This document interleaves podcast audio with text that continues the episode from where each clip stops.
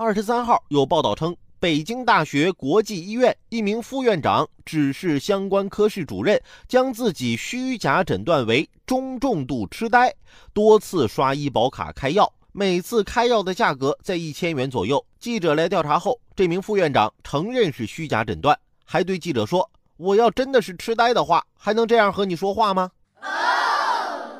原来啊，这位副院长竟然是因为有家属患有老年痴呆，自己怕遗传，开药预防治疗。那除了这名副院长参与虚假诊疗外，还有人举报该院肛肠外科一名副主任医师会根据患者是否持有医保结算来增减病症。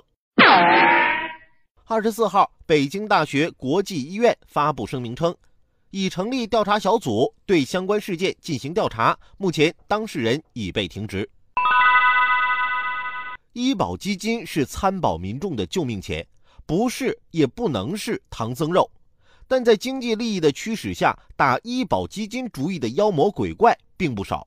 这其中还有些医疗机构诱导参保人员住院。盗刷和冒用参保人员社会保障卡，伪造医疗文书或票据，协助参保人员套取医保基金，虚计或多计医疗服务费用。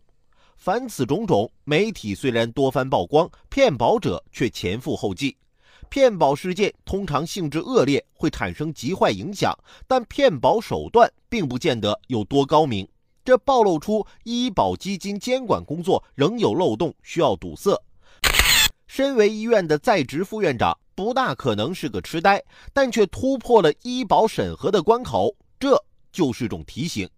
刑法解释明确规定，以欺诈、伪造证明材料或其他手段骗取养老、医疗、工伤、失业、生育等社会保险金或者其他社会保险待遇的，属于刑法第二百六十六条规定的诈骗公司财务行为，骗取国家医保基金，因此是诈骗犯罪。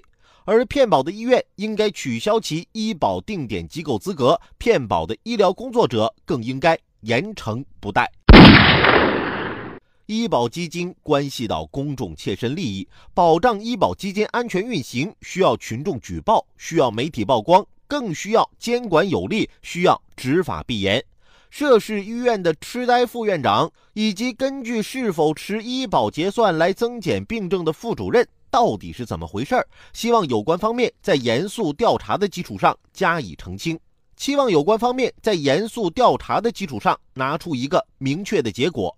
对那些骗保者，依法该怎么处理就怎么处理。毕竟骗保也是一种病，得治